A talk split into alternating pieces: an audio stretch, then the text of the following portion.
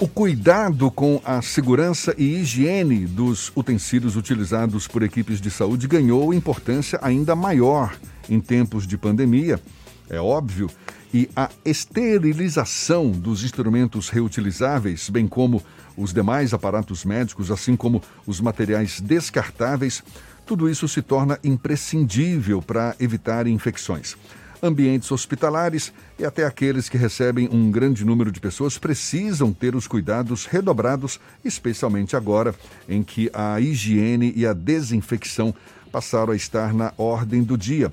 A gente mergulha mais nesse assunto conversando com a diretora técnica do grupo Esterilize Esteril, a doutora em saúde pública e professora da Universidade do Estado da Bahia, UNEB, Cristiane Purificação, nossa convidada aqui no Issa Bahia. Muito obrigado por aceitar nosso convite. Seja bem-vinda. Bom dia, doutora Cristiane. Bom dia, tudo bem? Tudo Primeiro, ótimo. eu queria agradecer é, o convite e a oportunidade de falar um pouco do nosso trabalho, né? E parabenizar pelo programa de Líder em Audiência. Doutora Cristiane, É, falar. a gente, a gente sabe, a gente sabe que a, a, as ações de controle de, de infecção foram reforçadas agora durante a pandemia. Agora, por que, que a taxa de infecção nos hospitais continua alta? Tem um dado, inclusive, do Ministério da Saúde que diz que a taxa de infecção hospitalar no país chega a 14% das internações. A falha é de quem, na maioria dos casos? Na realidade, não existe assim uma falha específica, um culpado. Existe a falta de controle, porque a Organização Mundial de Saúde é bem clara em relação a como ocorre a infecção dentro da unidade hospitalar. Vários fatores podem influenciar, desde o material hospitalar, a quebra de técnica no momento do procedimento, né? a situação clínica do paciente, falta de profilaxia de antibiótico adequado, uma série de fatores, por isso que tem hoje protocolos de checklist de cirurgia segura para evitar né, e minimizar que isso, que isso aconteça. Hoje. Hoje Sim. Pode falar. Não, pode concluir. E, e assim, hoje é, o Ministério da Saúde já vem trabalhando e a Organização Mundial falando da importância das barreiras de segurança. Então, a esterilização é um foco disso, né, no mundo. E a desinfecção com a questão da pandemia vem sendo reforçada, porque era um pouco negligenciada. Antes da pandemia, essas medidas de segurança já deveriam existir para evitar que isso ocorresse.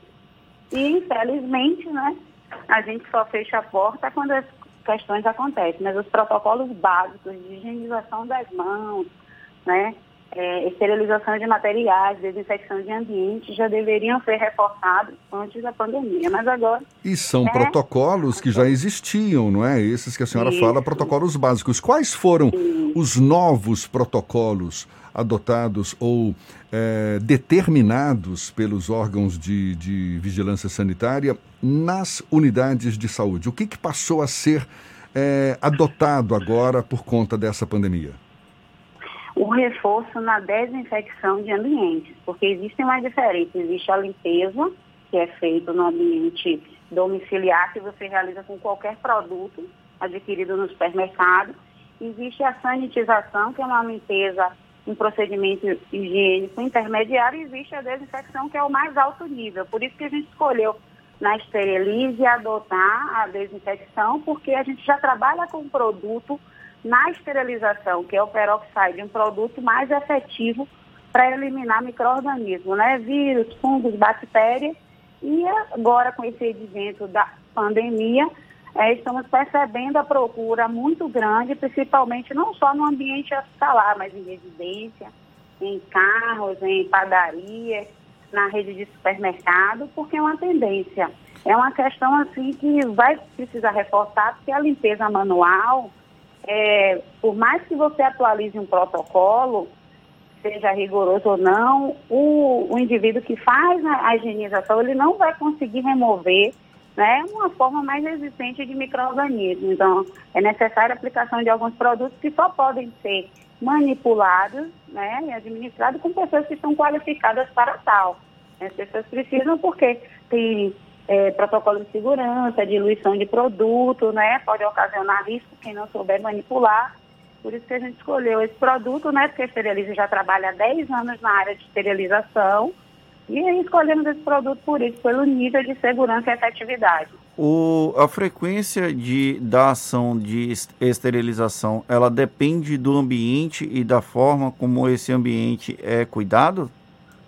Isso, a frequência quem determina é a unidade. Eu preciso avaliar o contexto, não da esterilização, da desinfecção. Isso. A esterilização eu utilizo no material utilizado diretamente na cavidade do paciente.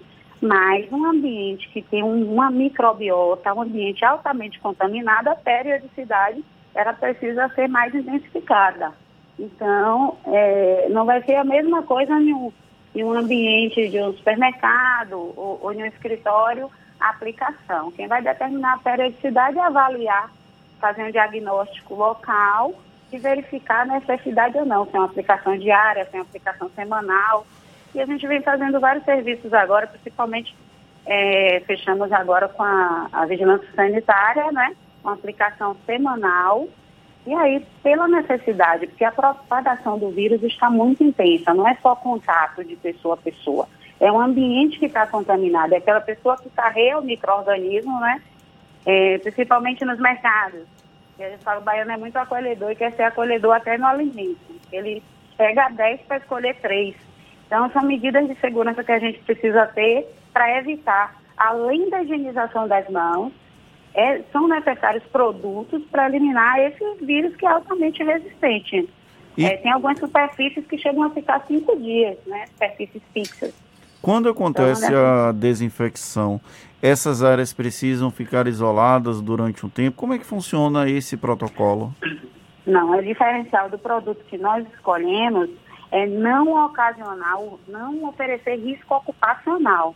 Então, com 3 a 5 minutos, o ambiente está liberado para que o colaborador entre para atuar na unidade. Até porque a gente sabe que hoje parar uma unidade com a necessidade de um serviço essencial ou não, a retomada das atividades é necessário que evite para a unidade, mas a gente deixa a critério do cliente escolher ou não aquele dia para o serviço, porque existem alguns produtos que eles deixam muito resíduos, então o odor é muito intenso, né? Pode causar reações de, na mucosa, dermatites, né? Aquelas inflamações de pele, e que aí impossibilita o colaborador de estar adentrando na unidade, principalmente no local que não tem exaustão, que um ar-condicionado não tem a troca de filtro com periodicidade, não tem limpeza.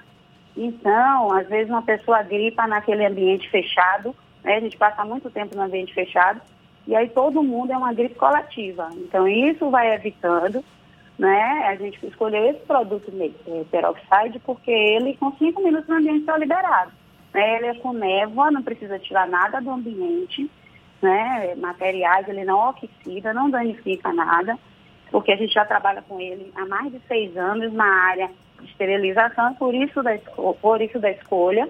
E a gente viu, escutou os parceiros, né, que solicitaram bastante é, a necessidade dessa desinfecção. Agora, é de extrema importância. Não adianta falar que vai intensificar é, o material, é, a higienização do ambiente de forma manual, porque uma pessoa da higienização, um protocolo de higienização apenas não consegue fazer essa remoção. E o muito importante é entender que tipo de serviço eu contrato.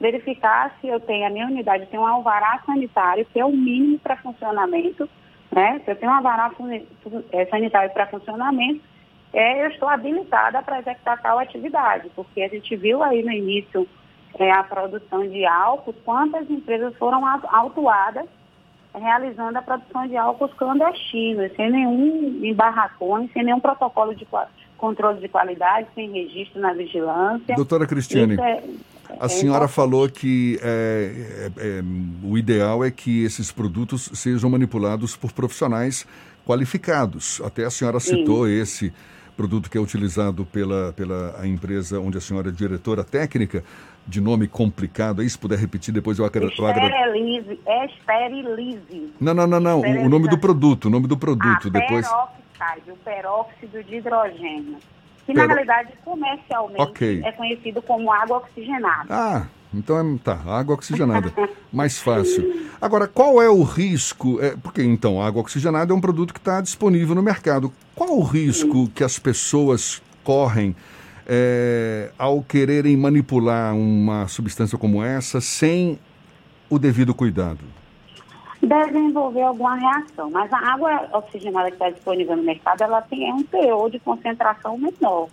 Então é importante ressaltar isso. Para uma limpeza, para uma desinfecção de nível de alto nível, ela tem uma concentração maior. Mas o risco é que a pessoa não vai realizar a diluição correta, ela vai se expor a dermatites, né? E, e a longo prazo desenvolver problemas respiratórios, né? Inalar, pode inalar o produto e se intoxicar. Então, por isso que a pessoa que vai realizar a aplicação, ela precisa estar devidamente qualificada, ela recebe treinamento, ela usa os EPIs, os equipamentos de proteção individual adequado, ela faz a desparamentação, que é um momento crucial para evitar que se contamine, né, principalmente o profissional de saúde que está na unidade é, é o momento que ele se contamina mais é na desparamentação, para retirar toda essa EPI que está aplicando. E uma Mas substância. E uma substância Sim. como essa, por exemplo, em. A senhora até citou, né? Supermercados, né? O baiano tem o hábito ali de pegar 10 tomates para escolher três. É, o, acaba atingindo também os alimentos? Existe algum. pode representar algum risco para a saúde das pessoas não, também?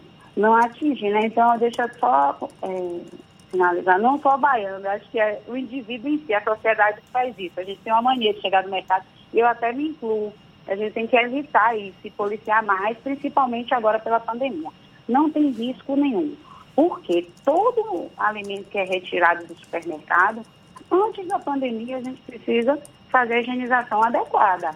O que é que acontece? Que agora muitos colegas vêm me relatando o sofrimento que é ir no mercado, tirar a sacola e lavar tudo os utensílios, né, os produtos que chegam do mercado.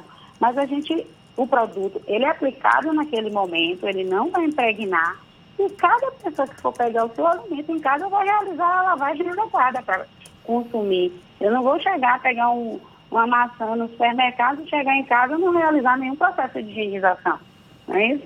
Então, eu preciso levar, realizar minha higienização adequada, reforçar isso, né? evitar sacos plásticos, né?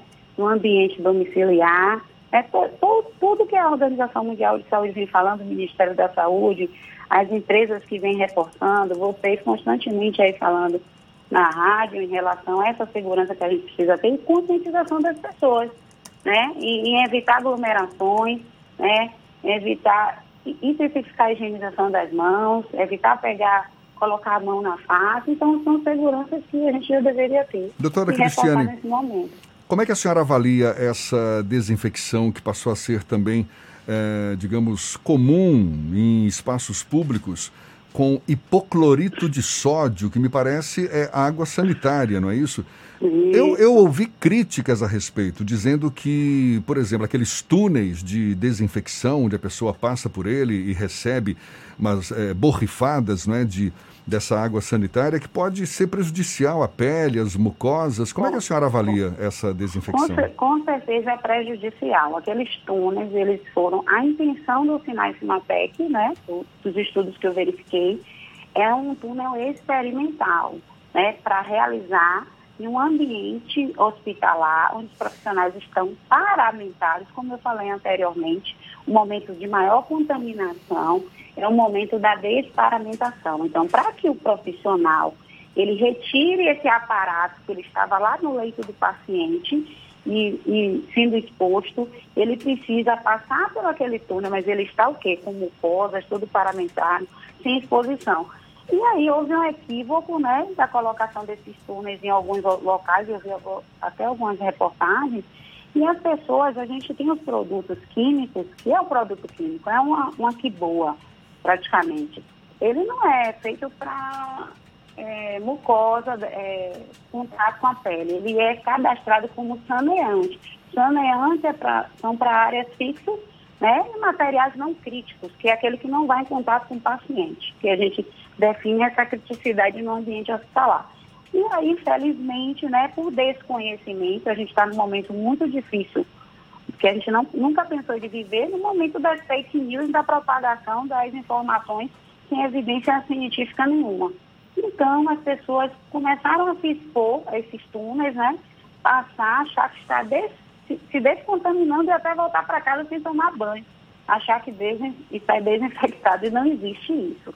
Né? É muito risco, é muito perigoso e a vigilância sanitária tem atuado nesse sentido de, de padronizar, de orientar, de reeducar, porque é um trabalho de formiguinha, mas a gente precisa entender que são soneantes.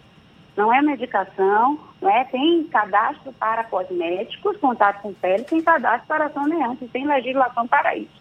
Né? Infelizmente, né, se vende uma informação e as pessoas começam a propagar informações é, fake mais rápido do que o que é realmente verídico e adotando até medidas de automedicação, porque alguém indicou, está achando que é isso.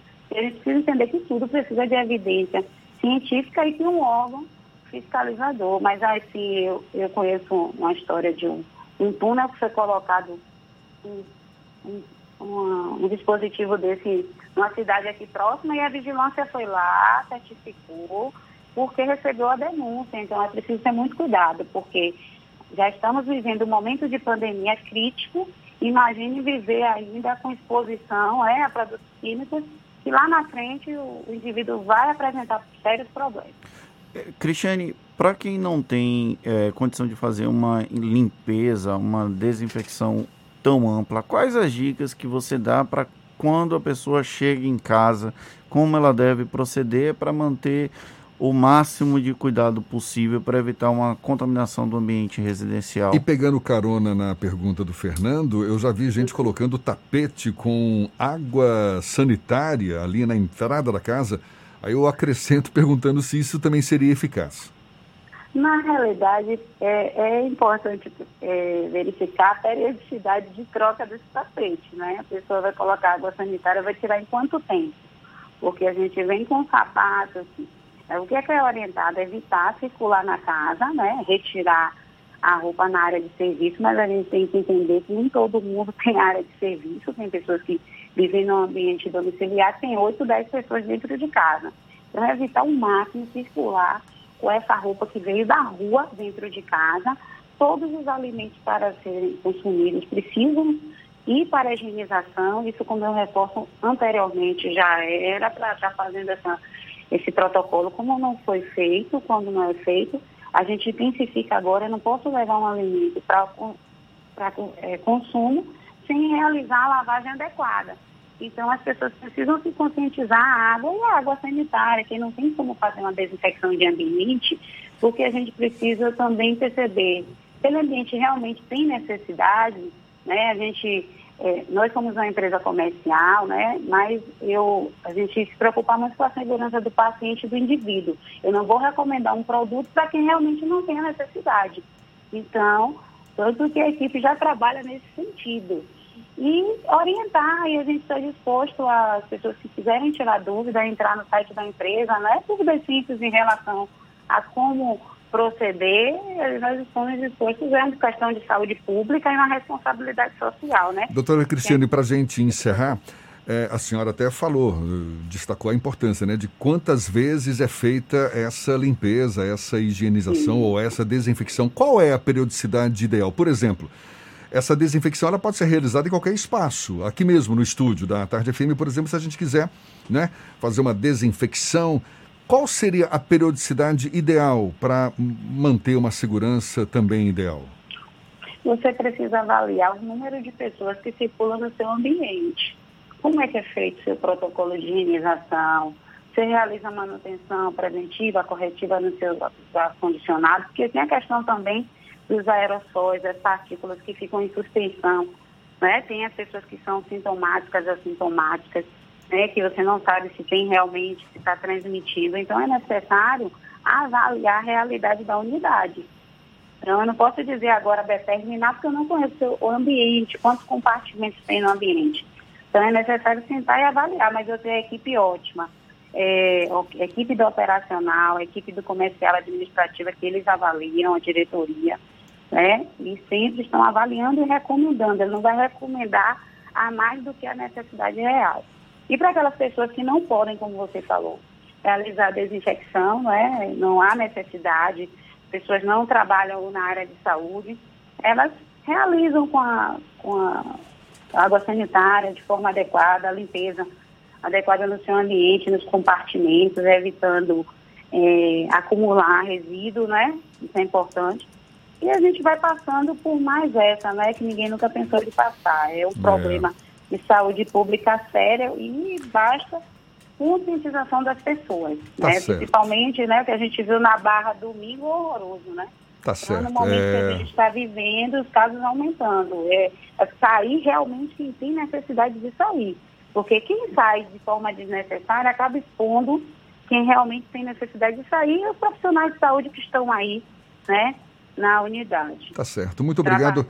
Cristiane Purificação, que é doutora em saúde pública, professora da Universidade do Estado da Bahia e também diretora técnica do grupo Esterilize eu, Esteril, não é isso? Eu queria falar só uma coisa aí. Eu sou de Santa Amaro, viu, da purificação, não deixo de falar isso nunca. Um abraço para meus conterrâneos. Então tem purificação no nome, na origem e está é. no lugar certo, né? Porque tra trabalha exatamente com purificação, então tá é, tudo, é. tudo combinando. Aula na Unijorge também, viu? Tá bom. Um abraço muito... vocês.